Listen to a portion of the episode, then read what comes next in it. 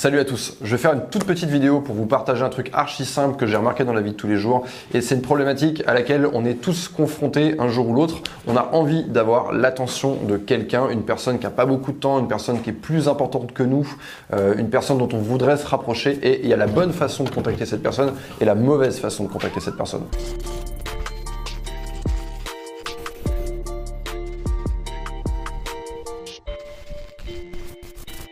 Je vais commencer par la mauvaise parce que c'est un truc que j'expérimente tous les jours. Tous les jours, je reçois des mails pour faire des collaborations, pour faire des interviews, pour que je donne mon point de vue sur tel ou tel projet, pour, euh, je sais pas, enfin, tout un tas de choses dans le, milieu entrepreneurial.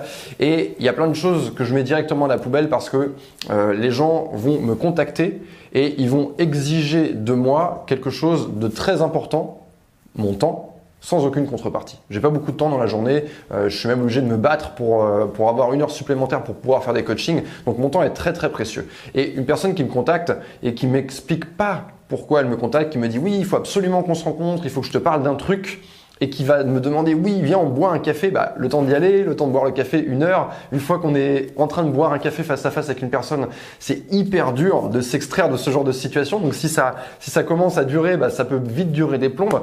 Et donc, c'est un truc que je me vois obligé de refuser. Et la bonne façon de contacter une personne, c'est de comprendre euh, les contraintes de cette personne. Donc, il y a, y a l'idée d'intelligence sociale derrière. C'est, j'écris par exemple à un grand sportif parce que j'ai envie qu'il porte euh, ma nouvelle marque de t-shirt eh bien ce que je vais faire, je vais lui d'abord essayer d'avoir son attention, c'est pas facile. Vous n'allez pas être en contact direct avec lui, vous allez être en contact avec une personne qui va filtrer peut-être. En tout cas, en ce qui me concerne, moi, c'est relativement simple puisque je lis mes mails. Donc en fait, je vais montrer dans le message que j'écris que je comprends les contraintes de cette personne. Je vais dire oui, bonjour, je suis un de vos plus grands fans. Par exemple, si je m'adresse à, un sportif ou un acteur, je sais pas quoi, je suis un de vos plus grands fans, adoré tel film, nanana. Ok. Ensuite, je vais dire je sais que vous avez très peu de temps. Et là, tout de suite, il va y avoir un clic ce que n'a pas fait la personne qui s'y prend mal. Parce qu'en fait il se dit ouais le mec il a trop de temps. Euh, et du coup ça fait une déconnexion. C'est à dire qu'en fait euh, je lis ce message le mec me suppose que j'ai plein de temps devant moi. Donc en fait je me dis il ne m'a pas compris. Il y a tout de suite une rupture. Or là vous dites ok j'adore ce que tu fais. Deux je sais que t'as pas beaucoup de temps. Mais quand même je t'écris parce que j'ai ça. Et là il faut apprendre à pitcher ce que vous allez euh, faire avec cette personne. Pourquoi vous voulez contacter cette personne? Lui donner envie de le faire et lui faire comprendre immédiatement les bénéfices qui derrière la démarche de vous rencontrer et n'exigez pas trop.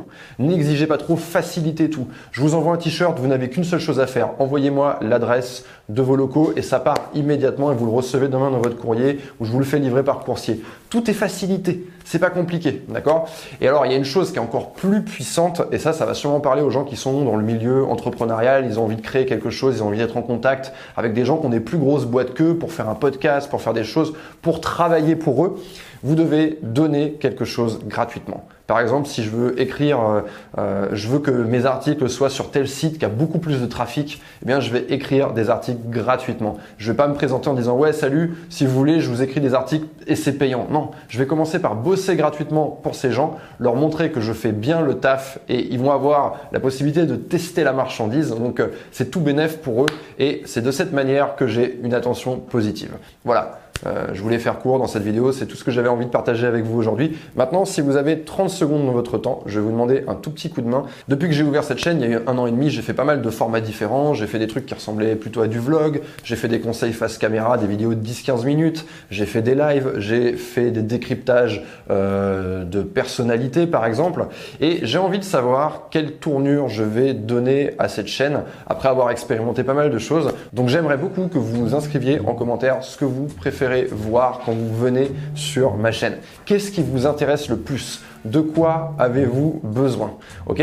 Donc allez dans les commentaires, balancez-le si c'est pas encore écrit et si vous voyez que quelqu'un l'a déjà écrit avant vous, balancez un plus. Comme ça, je vais pouvoir comparer entre les différentes propositions. Merci à tous pour ceux qui vont jouer le jeu et je vous dis à très bientôt.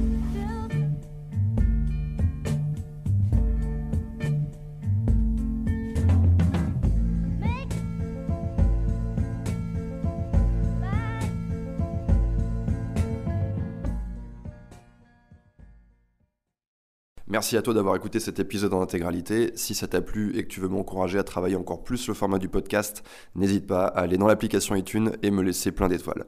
Merci à toi.